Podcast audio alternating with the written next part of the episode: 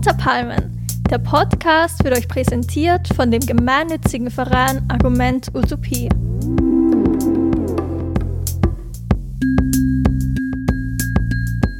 Hallo, diese Folge ist besonders.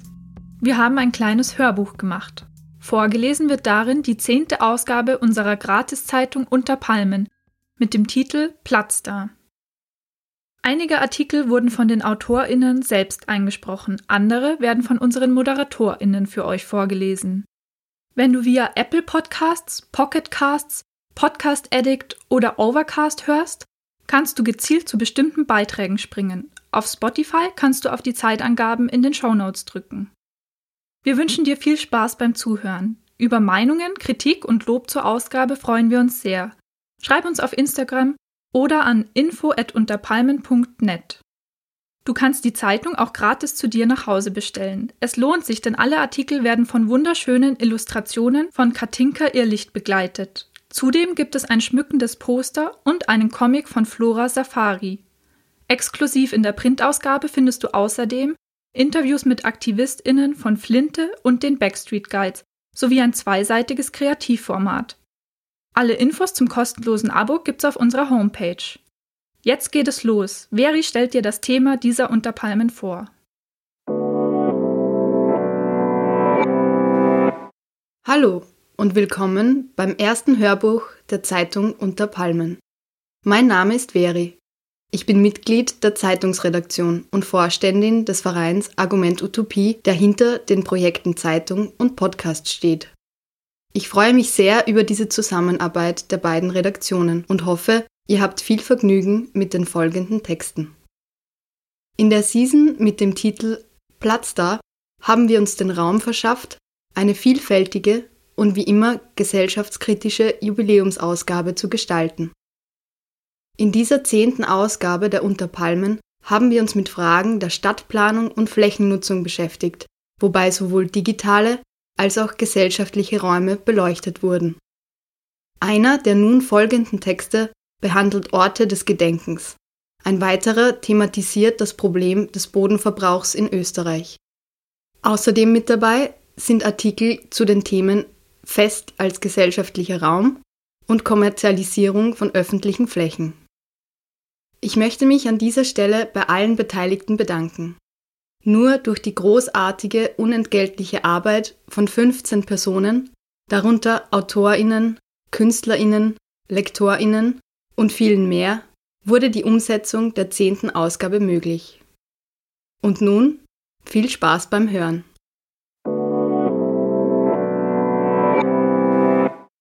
Kamera an, Aktion aus von Stefan Spielberg. Mit Hilfe von Sicherheitstechnik überwachen Personen ihre Hauseingänge. Immer mehr Aufzeichnungen finden ihren Weg ins Internet. Was bedeutet das für linken Aktivismus? Im Alltag begegnen uns an jeder Ecke Kameras, welche zur Überwachung an verschiedenen öffentlichen Orten aufgestellt werden.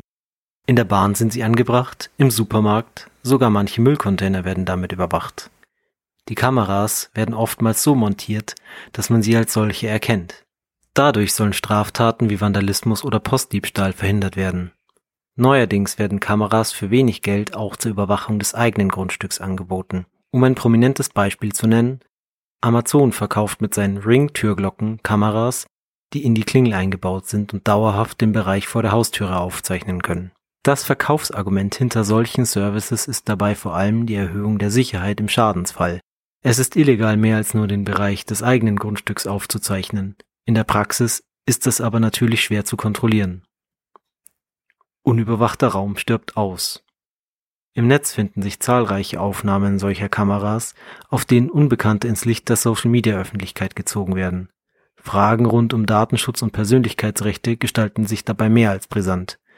Für uns stellt sich zusätzlich die Frage, was diese permanente Überwachung für den linken Aktivismus im öffentlichen Raum bedeutet. Angenommen, eine Gruppe AktivistInnen organisiert die Blockade eines Großbauprojekts. Am Tag der Aktion trifft sich die Gruppe in einem nahegelegenen Wohngebiet. Die AktivistInnen wissen nicht, dass an der Haustür nebenan mit einer Ring-Türglocke aufgezeichnet wird und maskieren sich dort. Was mit den Aufnahmen alles passieren kann, ist völlig offen. Sowohl Ermittlungsbehörden als auch AkteurInnen aus dem rechten Spektrum können die Aufnahmen für eigene Zwecke verwenden.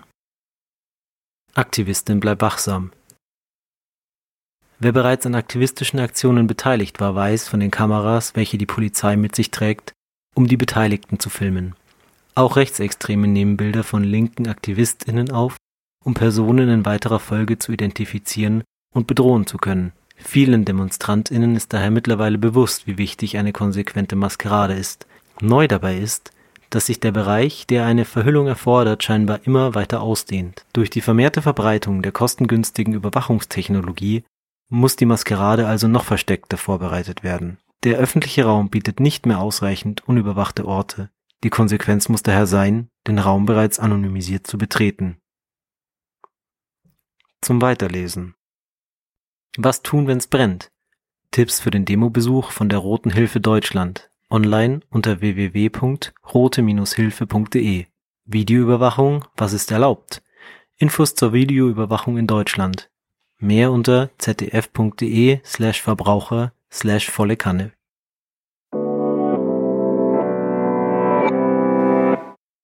Wie viel Kommerz vertragen unsere Freiräume? Von Manuel Obermoser. Gelesen von Sebastian Bornschlegel. Der Donaukanal hat sich in den letzten zwei Jahrzehnten vom verlassenen Ort zu einem Hotspot in Wien entwickelt. Was macht Kommerzialisierung mit solch einem öffentlichen Raum?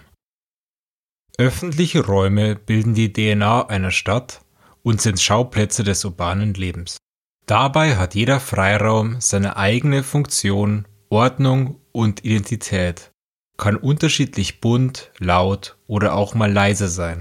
Kollektiv tragen sie zu einer lebenswerten und lebendigen Stadt bei.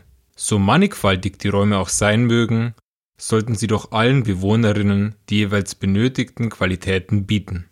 Speziell in Zeiten der Pandemie haben viele von uns erkannt, welchen Stellenwert der öffentliche Raum einnimmt und inwieweit sich jede, jeder nach Grünraum als Ausgleich zu den eigenen vier Wänden sehnt.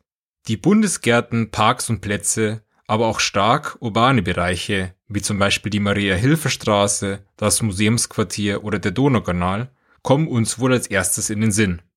Um aber zu verstehen, warum diese Außenräume so eine Anziehungskraft ausüben, schauen wir uns im Folgenden die Entwicklung eines solchen am Beispiel des Donaukanals an. Vom Schandfleck zum Vorzeigeprojekt. Als ehemaliger Seitenarm der Donau wurde der Kanal früher hauptsächlich als Transportweg für die Schifffahrt verwendet. Doch bereits im späteren 19. Jahrhundert entstanden Sommerbäder, eine erste Attraktivierung. Aufgrund der verschlechterten Wasserqualität nach dem Zweiten Weltkrieg verschwanden diese allerdings wieder aus dem Stadtbild und so war der Donaukanal hauptsächlich als Infrastrukturader bekannt. Diese setzte sich aus den diversen Straßen sowie der früheren Stadtbahn zusammen. Mit dem geplanten Bau einer Stadtautobahn in den 1970er Jahren wäre dieses Bild beinahe einzementiert worden. Der Kanal galt nämlich damals als ein rein technisches Bauwerk und wurde nur als einsamer Spazierweg wahrgenommen, den die Stadt Wien den Rücken zugekehrt hatte. Mit der Ansiedlung des Underground-Clubs Flex im Jahr 1994 entstand, trotz großen Widerstands seitens der rechten und konservativen Parteien, schließlich der erste Gastronomiebetrieb am Donaukanal. Wenngleich das Flex als Betrieb geführt wird, hinter dem ein Verein und nicht ein Großgastronom steckt, war dies trotzdem der Beginn der Kommerzialisierung des Areals. Bereits zwei Jahre später siedelten sich weitere Gastronomiebetriebe an. Der Donaukanal hatte sich innerhalb kürzester Zeit zu einem beliebten Freiraum entwickelt, der Subkulturen, Street Art Künstlerinnen, Sportlerinnen, Touristinnen und Einheimischen Platz bot. Freiraum mit Konfliktpotenzial mit der Eröffnung des Lokals Tel Aviv Beach 2009 erreichte die Kommerzialisierung ihren vorläufigen Höhepunkt. Doch die Inanspruchnahme von öffentlichem Raum durch einige wenige Profiteurinnen führte auch zu Konflikten zwischen den unterschiedlichen Interessensgruppen.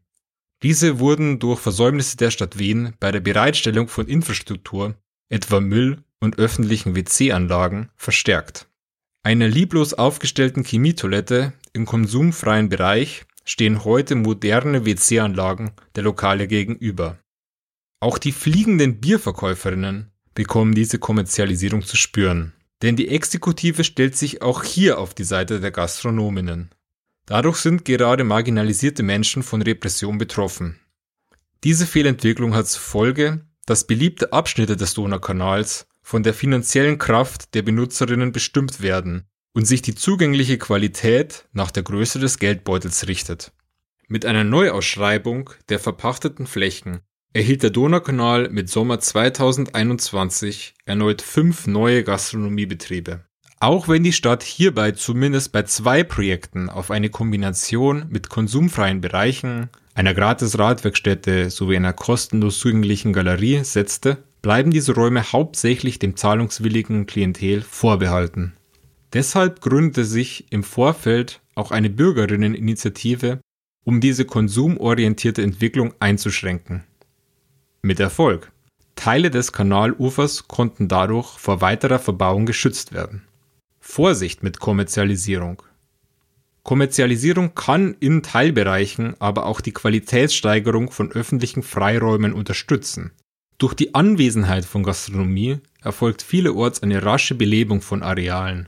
Durch diese vermehrte Präsenz von Benutzerinnen wird oftmals ein Gefühl der Sicherheit vermittelt und auch Vandalismus kann ohne zusätzliche Überwachung stark minimiert werden. Mit diesem Instrument ist allerdings auch Vorsicht geboten, da hier schnell ganze Gebiete eingenommen werden können und ursprünglich präsente Personengruppen auch verdrängt werden.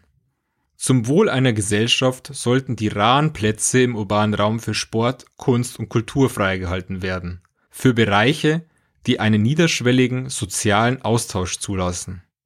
Welche Anforderungen wir in Zukunft an diese Plätze haben werden, wissen wir nicht. Deshalb sollten wir heute nicht die Räume von morgen verbauen. Zum Weiterlesen. Die postmoderne Stadt 2. Die Privatisierung des öffentlichen Raumes. Gated Communities. Caroline Dura befasst sich in ihrer Arbeit mit der Privatisierung des öffentlichen Raumes. Die sich wandelnde Urbanität. Dieser Artikel von Johannes Luxner beleuchtet ein Umdenken in der Stadtplanung großer Städte. Wiener Wasser Georg Rier verfolgt den Weg des Wiener Wassers über die Hochquellenleitung in die Stadt und befasst sich mit der Donau, dem Donaukanal und deren Geschichte.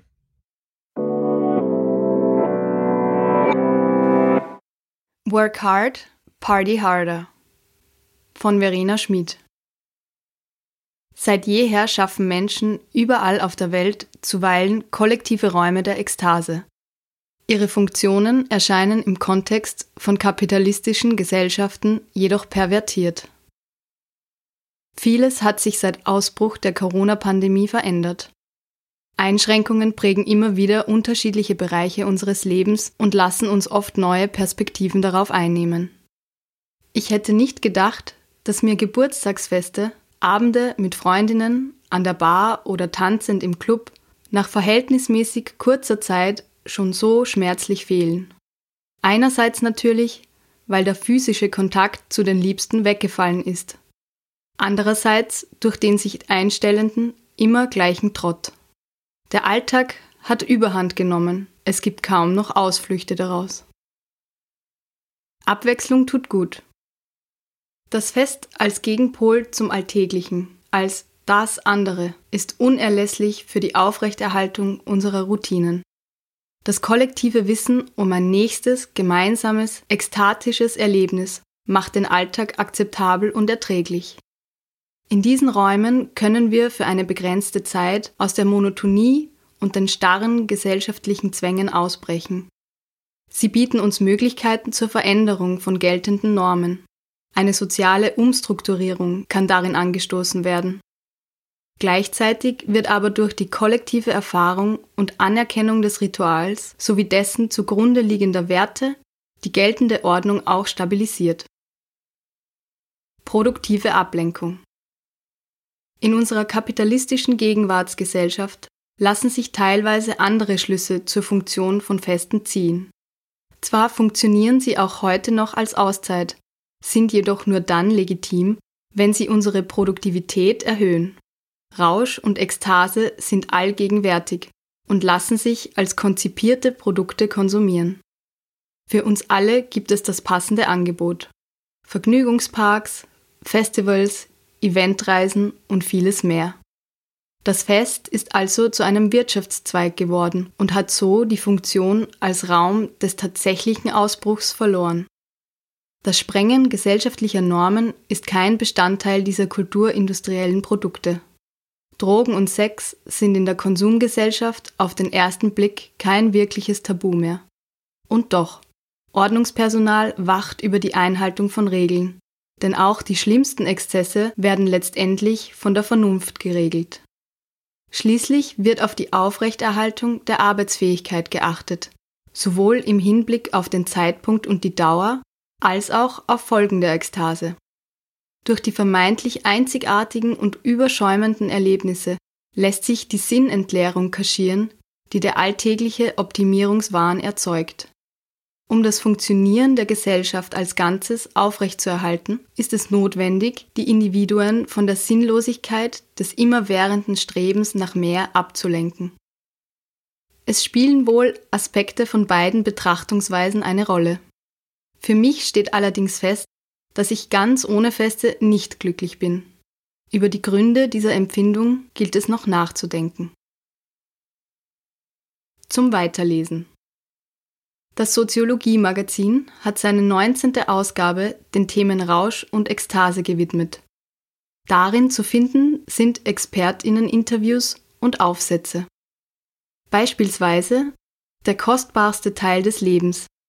Arthur Hoffmann hinterfragt die kulturwissenschaftlichen Theorien des Festes des 20. Jahrhunderts angesichts der kapitalistischen Gegenwartsgesellschaft. Online unter soziologieblog.hypothesis.org. Lebensraum mitgestalten von Verena Schmid. Um positive Veränderungen in der Stadt- und Verkehrsplanung zu erzielen, ist die Mitsprache von Bürgerinnen unerlässlich. Oft braucht es tatkräftige Initiativen, um sich bei Entscheidungsträgerinnen Gehör zu verschaffen. Fünf Beispiele. Beispiel 1. Baustellen besetzen. Rund um die Straßenbauprojekte S1-Verlängerung und Lobautunnel hat sich großer Widerstand formiert. AktivistInnen halten seit 29. August 2021 drei Baustellenabschnitte besetzt und haben unweit davon auch ein angemeldetes Camp errichtet. Mit Workshops, Konzerten und Diskussionen machen sie auf den Widerspruch dieser Bauprojekte zur drohenden Klimakatastrophe aufmerksam und wollen so die Verantwortlichen zum Einlenken bewegen. Ihre Lobauer Erklärung kann online unterzeichnet werden auf lobaubleibt.at. Beispiel 2. Mehr Platz für Menschen. Nur 25 Prozent aller Wege in Wien wurden 2019 mit dem Auto zurückgelegt. Trotzdem entfallen 67 Prozent der Verkehrsflächen auf Fahr- und Parkspuren. Den FußgängerInnen mehr Platz in der Stadt zu verschaffen, hat sich der Verein Geht doch. Wien zum Ziel gesetzt. Unter Hashtag Worst of Gehsteig werden Fotos von zu schmalen oder versperrten Gehsteigen gesammelt, um die ungerechte Flächenverteilung anzuprangern. Mit Aktionen versucht der Verein außerdem, Wohnstraßen zu beleben und diese Räume wieder attraktiv für AnrainerInnen zu machen. Mitmachen erwünscht. Mehr Infos dazu auf geht-doch.wien. Beispiel 3. Neue Namen und Gesichter.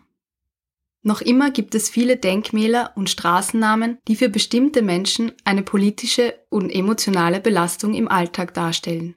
In Wien sind beispielsweise die mit dem M-Wort benannten Gassen im zweiten Bezirk oder die Dr. Karl Lueger Statue seit Jahren ein Anlass zu intensiver Diskussion. Zu letzterer haben nun AktivistInnen und die jüdischen österreichischen HochschülerInnen Wien gemeinsam mit der Plattform Hashtag Aufstehen eine Petition eingereicht und einen ExpertInnenbericht in Auftrag gegeben. Einzusehen unter aufstehen.at. Beispiel 4. Mehr Grün im Betondschungel. Eine grüne Schneise vom Westbahnhof bis zum Technischen Museum Wien mit der längsten Schwimmbahn der Welt Das ist die Utopie der Initiative Westbahnpark. Auf dem Gelände entlang der Felberstraße sind Wohnbauten geplant, die nur wenige kleine Grünflächen zulassen. VertreterInnen von Landschaftsarchitektur und Kunst fordern per Petition und durch Aktionen am Areal ein zukunftsweisendes Projekt, welches das Stadtklima positiv beeinflussen und die Lebensqualität nachhaltig verbessern soll. Zu finden unter westbahnpark.jetzt. Beispiel 5. Einfach radeln. Obwohl eine Critical Mass keine offizielle Demonstration darstellt und meistens auch keine politischen Forderungen stellt, steht außer Zweifel, dass sie auffällt und ein Zeichen für den Radverkehr setzt. In hunderten europäischen Städten findet mittlerweile regelmäßig eine Critical Mass statt, die neben der Symbolkraft noch den Vorteil bietet, als Radfahrerin mal die Straßen für sich zu haben. In Wien wird jeden dritten Freitag des Monats um 17 Uhr vom Schwarzenbergplatz losgeradelt. Alles dazu unter criticalmass.in. Zukünftiges Erinnern von Oskar Skalin. Gelesen von Niklas. Geschichte wird sortiert, selektiert und vermarktet. Für aktive Auseinandersetzung ist kein Platz und problematische Aspekte werden lieber vergessen. Der Wiener Stadtraum ist angefüllt mit Geschichte, Gedenken und Erinnerung. Für die Stadtregierung nimmt dabei die Präsentation einer scheinbar ausschließlich glanzvollen Vergangenheit einen hohen Stellenwert ein. Dies mag einerseits aus einem gesteigerten Bewusstsein für geschichtliche Zusammenhänge resultieren, andererseits ist es für die Selbstdarstellung als altehrwürdige Kulturstadt bedeutsam und damit für die touristische Vermarktung. Die touristisch relevanten Straßen und Fassaden, Statuen und Denkmäler, Museen und Theater schreien gute alte Kaiserzeit. Dieses runde Bild soll keine Kanten haben. Denn öffentliche Debatten über Denkmäler für Antisemiten und kolonialrassistische Straßennamen sind wirtschaftlich schädlich und damit unerwünscht. Doch diesem Unwillen, sich mit problematischer Vergangenheit auseinanderzusetzen, liegt mehr als die Angst vor wirtschaftlichen Einbußen zugrunde. Die Art und Weise, wie Gedenken derzeit gestaltet wird, hindert uns an einer ehrlichen Aufarbeitung. Was es benötigt, ist eine aktive und kollektive Erinnerungspraxis. Nationale Geschichtsschreibung. Paraphrasiert lautet eine häufige Erklärung für Gedenk- und Erinnerungspolitik, dass wir uns an unsere Geschichte erinnern müssen, um unsere Gegenwart zu verstehen und unsere Zukunft zu gestalten. Diese Ansicht ist als solche nicht falsch, doch möchte ich eine breitere Perspektive eröffnen. In seiner Logik benötigt der Nationalstaat geteilte, meist erst durch Geschichtsschreibung geschaffene Erzählungen, über historische Erfahrungen, die seine Bürgerinnen als gedachte Gemeinschaft von anderen unterscheidbar und vor allem abgrenzbar hält. Mit diesem Denken geht einher, dass die eigene Geschichte auch nie die Geschichte der anderen bedeutet. Exemplarisch hierfür stehen die rot-weiß-roten Flaggen, durch welche geschichtsträchtige Gebäude in Wien, wie zum Beispiel Geburtshäuser von historischen Persönlichkeiten, gekennzeichnet sind. Dass nicht jede Wiener Bürgerin, jeder Wiener Bürger eine solche Würdigung erhält, ist selbstverständlich. Mensch muss etwas geleistet haben. Doch wem diese Ehre zuteil wird, ist eine politische Aushandlung und unterliegt damit historischen sowie gegenwärtigen EntscheidungsträgerInnen. Dieser Prozess überhöht einige historische Persönlichkeiten zu RepräsentantInnen einer ganzen Epoche, andere werden schlichtweg vergessen. Diese selektive Wahrnehmung wird immer wieder, gerade von marginalisierten Gruppen, kritisiert. Sie finden nicht statt in der Geschichtsschreibung Österreichs und wenn, dann stark an den Rand gedrängt. Die Zeit verläuft in Zyklen. Die Problematik liegt jedoch tiefer. Unser Geschichtsbewusstsein basiert auf einem linearen Zeitverständnis. Vergangenes ist abgeschlossen. Dies zeigt sich eindrücklich auch im öffentlichen Raum. Geschichte in Form von Statuen, Denkmälern, Museen und Gebäuden ist unbelebt, unbeweglich und im wahrsten Sinne in Stein gemeißelt. Wir erstarren in Ehrfurcht vor einer derzeit rückwärtsgewandten, rein bewahrenden Erinnerungskultur, definiert sie uns doch als nationale Gemeinschaft. Bei Zeiten sollen wir aus ihr lernen, aber den Zugang zu ihr können wir nicht verändern. Lösen wir uns aber von dieser strengen Linearität und verstehen Zeit als zyklische Kraft, die nicht vergeht, sondern stetig und ständig ist, können wir Verknüpfungen in Vergangenheit, Gegenwart und Zukunft erkennen die uns mit anderen verbinden. Scheinbar Vergangenes besteht in uns und unserer Umwelt weiter, prägt unsere Weltsicht und lässt uns Zukunft überhaupt erst denken. Zeit besteht, Geschichte aber wird von Menschen geschrieben, daher konstruiert und somit verhandel- und veränderbar. Verknüpfte Erinnerung. Bezogen auf Erinnerungspolitik und Kultur bedeutet dies, dass Erinnerung als kollektive Praxis gesehen werden muss, die das Private in die geteilte Öffentlichkeit trägt und damit politisiert. Diesen Satz habe ich mir von einer Rednerin der feministischen Gruppe Claim the Space in Wien geborgt. In ihrem Aktivismus prangert die Gruppe in Form von Gedenkkundgebungen jeden einzelnen Femizid in Österreich an. Dies geschieht auf dem ehemaligen Karlsplatz. Diesem haben die Aktivistinnen im Zuge der öffentlichen Raumnahme den Namen entzogen, um keine Ehrung des vorherigen misogynen Namensgebers mehr zuzulassen. Sie manifestieren das Gedenken im öffentlichen Raum.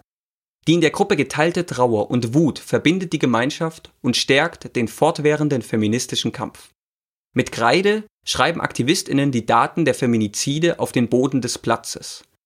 Geschichte ist und wird in die Stadt als gemeinsamen Raum eingeschrieben. Auch der AK Gedenkrundgang fördert eine aktive, praktische Gedenkkultur, indem er historischen und aktuellen Antisemitismus aufzeigt. Die gemeinsamen Spaziergänge öffnen den Raum für gemeinschaftlich gelebte Erinnerungsformen. Wie mit alten Formen der Erinnerung in dieser Perspektive umgegangen werden kann, zeigt außerdem die künstlerische Intervention am Karl-Lueger-Denkmal. Die Schriftzüge Schande kontextualisieren einerseits aber andererseits bieten sie vor allem einen Weg der Emanzipation. Marginalisierte Gruppen erkämpfen sich den Raum.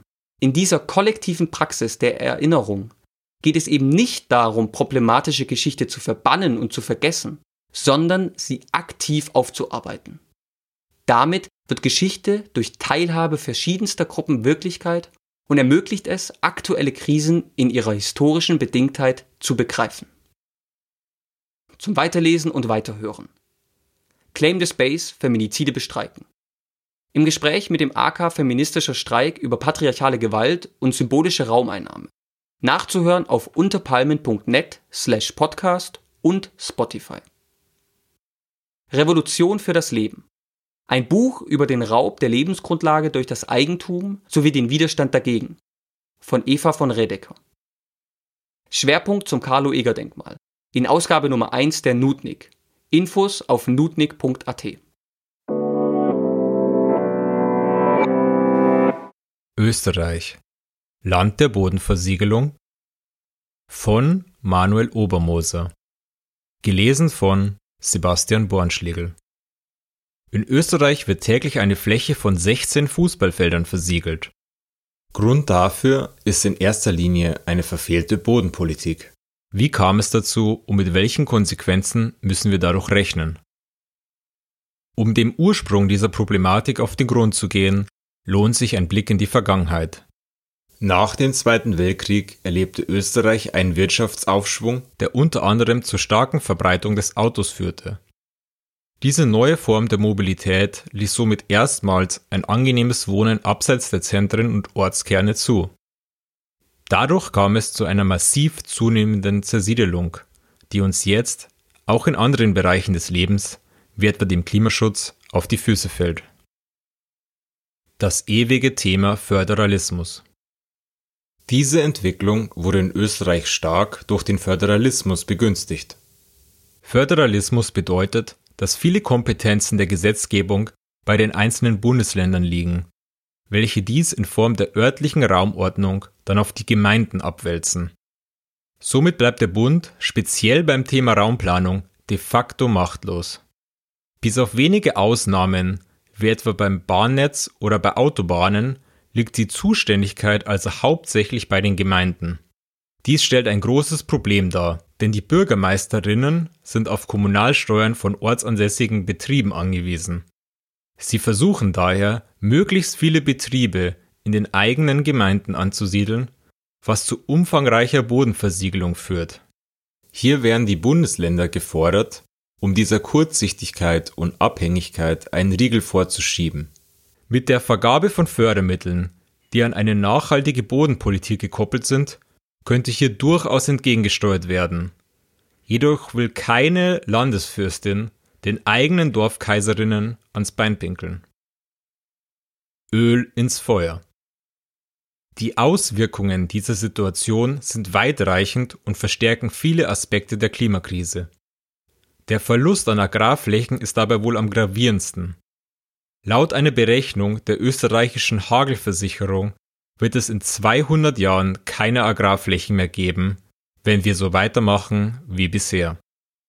Außerdem mahnt dieselbe Institution kürzlich, dass es zumindest in Europa kein Land gibt, das so rasch die Lebensgrundlage Boden durch Verbauung zerstört wie Österreich.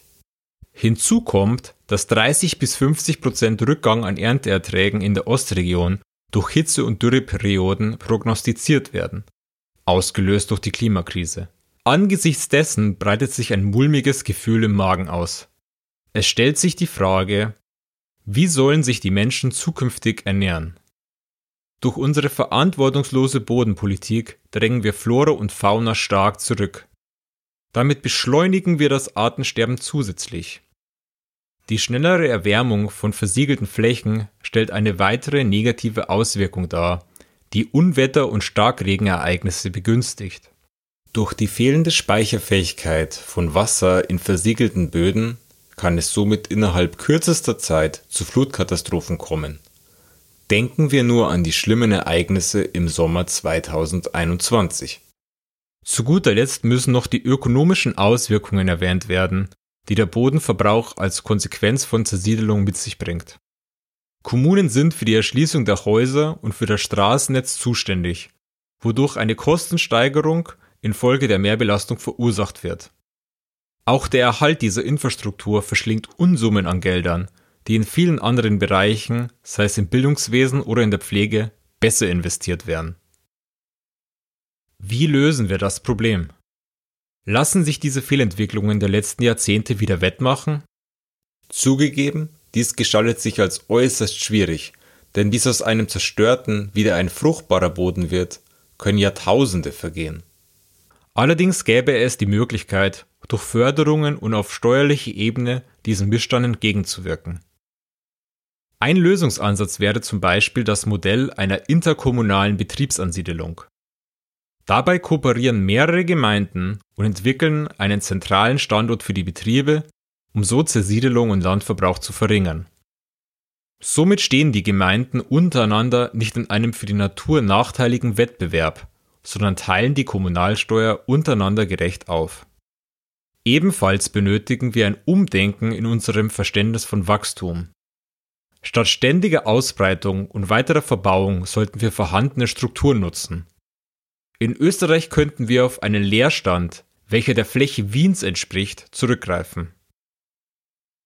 Dieses Potenzial bleibt derzeit aus verschiedenen Gründen allerdings ungenutzt. Hier könnte ebenfalls durch steuerliche Abgaben oder Förderungen etwaiger Immobilienspekulation vorgebeugt werden, und stattdessen eine Reaktivierung dieser Flächen erfolgen.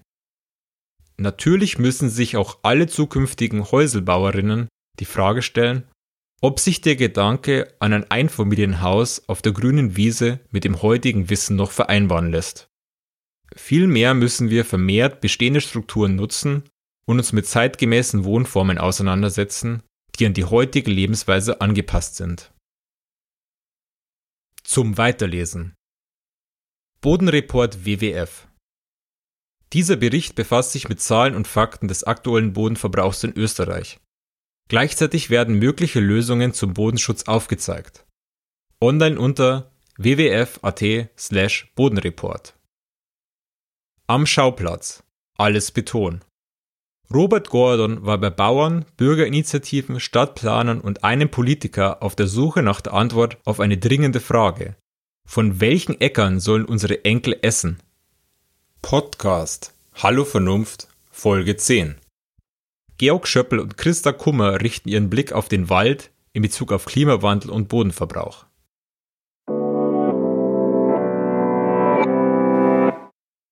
Legend of Zephyr von Ariana Cucci. Der Dokumentarfilm Dogtown and Seaboys zeigt, wie die legendärste Skate Crew der Geschichte den Straßen ihrer Stadt entsprang. Ein Spaziergang durch Wien lenkt den Blick mindestens einmal auf einen Park mit Basketballkorb, Fußballtor oder Skaterampen. Die Stadt achtet auf ein kostenloses Freizeitangebot und sicher auch darauf, dass diese Freizeit brav innerhalb der vorgegebenen Zäune verbracht wird, eingegrenzt und kontrollierbar. Doch für wen man keinen Raum schafft, der schafft ihn sich schlussendlich selbst. Für Santa Monica's Sea Boys gab es keinen vorgefertigten Platz. Und so nahm diese Gruppe Jugendlicher gleich die ganze Stadt ein. It was dirty, it was filthy, it was paradise. Der Dokumentarfilm Dogtown and Seaboys beginnt mit einem Porträt einer Geisterstadt, die einst von MinenarbeiterInnen auf den Namen Dogtown getauft wurde. Die Gegend ist bis in die späten 60er Jahre noch für seinen Pacific Ocean Park, ein Rummelplatz voll unzähliger Vergnügungsangebote, bekannt. Doch mit Anbruch des neuen Jahrzehnts weicht die einstige Atmosphäre von Freude und Ausgelassenheit einem einsamen Wind der Verwitterung. Die von Graffiti und Abfall gezeichneten Trümmer bilden die Brutstätte eines der legendärsten und revolutionärsten Skate-Teams der Geschichte, das Zephyr-Team. Dahinter steckt eine zwölfköpfige Crew, die zu Beginn auf Surfboats das Ufer am damaligen Pacific Ocean Park besetzt und ihren Spot hütet wie Wachhunde. Denn schon im Wasser wie später an Land stechen sie durch Aggressivität und individuellen Stil heraus. Den halben Tag verbringen sie an der Küste, zumindest bis die Wellen abschwächen. Und dann?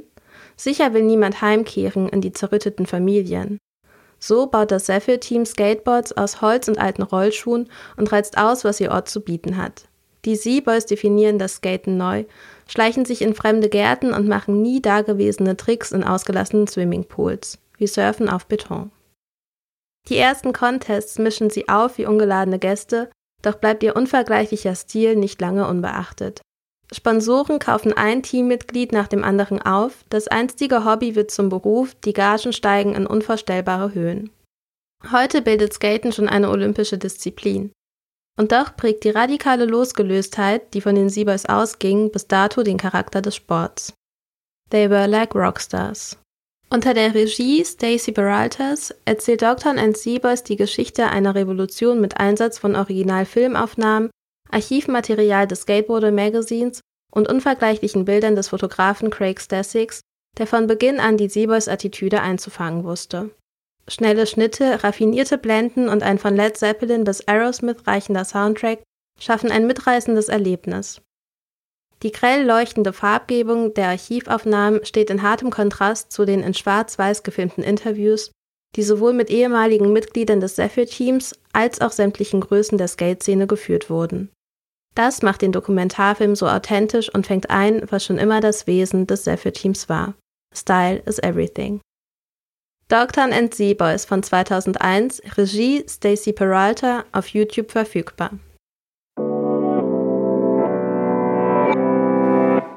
Selbstorganisation leichter gemacht von Martin Bernstein. Gelesen von Valerie. Platz da, Recht auf Stadt, Raum für alle. Damit sich solche Forderungen verwirklichen, müssen wir aktiv werden. Aber wie? Am besten gemeinsam. Das Handbuch Selbstorganisation hilft dabei. Gemeinsam Gesellschaft verändern. Eine Veränderung der Gesellschaft erledigt sich nicht von allein. Deshalb braucht es Zusammenarbeit von Menschen, also ganz konkret Selbstorganisation. Sich zu einer Gruppe zusammenzuschließen erscheint im ersten Moment einfach. Man trifft sich, diskutiert, beschließt und arbeitet politisch. Gemeinsam politisch aktiv sein kann aber auch viele Fragen und Probleme aufwerfen. Wer hält die Gruppe am Leben? Wer kümmert sich um was? Wie ist die Gruppendynamik? Wie strukturiert man Diskussionen? Und wie funktioniert das alles überhaupt in einer größeren Gruppe? Elisabeth Hansel und Andreas Meyer beantworten in ihrem Handbuch die Frage, wie die Zusammenarbeit gelingen kann. Reflexion, Tipps und Methoden. Aufgeteilt ist das Buch in vier Abschnitte. Im ersten Teil klären die Autorinnen erst einmal, was eine Gruppe ist. Wie setzt sie sich zusammen? Ab wann spricht man von einer Gruppe? Wie funktioniert sie? Aufgelockert wird dieser theoretische Teil von anschaulichen Beispielen. Danach tauchen die Leserinnen gleich in die Praxis ein. Der zweite Teil beschäftigt sich mit Selbstreflexion. Wie arbeiten wir überhaupt? Wie geht es mir selbst in der Gruppe? Wie werden die Aufgaben verteilt? Hier finden sich Fragen, die eine Reflexion innerhalb des Teams anregen sollen. Aber es geht nicht nur um offene Fragen, sondern auch um ganz konkrete Methoden, mit welchen wichtige Punkte wie Aufgabenverteilung, Gruppenstruktur oder Zufriedenheit gemeinsam erarbeitet werden können. Im dritten Teil finden sich dann elf Tipps für eine gute Zusammenarbeit. Von Raum über Arbeitsgruppen bis Gesprächskultur und Klausur. Diese elf Tipps decken alle wichtigen Aspekte von Zusammenarbeit ab. Besonders hervorzuheben, Tipp 10 beschäftigt sich mit Online-Treffen und wie diese so angenehm als möglich gestaltet werden können. Abgerundet wird das Ganze schließlich durch den vierten Teil, ein Glossar. Dort werden die wichtigsten Begriffe leicht verständlich erklärt. Egal ob Anfängerin oder Profi. Selbstorganisation will gelernt sein. Das Handbuch Selbstorganisation bietet dafür ein praktisches Werkzeug. Egal, ob man schon Erfahrungen mit Selbstorganisation gemacht hat oder noch nie in einer Gruppe aktiv war. Du beginnst gerade, dich mit anderen selbst zu organisieren? Dann eignet sich das Handbuch super als Leitfaden, um eure Gruppe zu strukturieren. Du bist bereits in einer Gruppe organisiert? Das Handbuch kann sehr gut als Nachschlagewerk verwendet werden, um Probleme zu lösen oder sich Anregungen zu holen. Einen Blick hineinzuwerfen zahlt sich in jedem Fall aus. Handbuch Selbstorganisation, wie die Zusammenarbeit in Gruppen gelingt. AutorInnen Elisabeth Hansel und Andreas Meyer, Selbstverlag. Softcover 160 Seiten, freie Spende. Mehr Infos unter handbuch-selbstorganisation.org.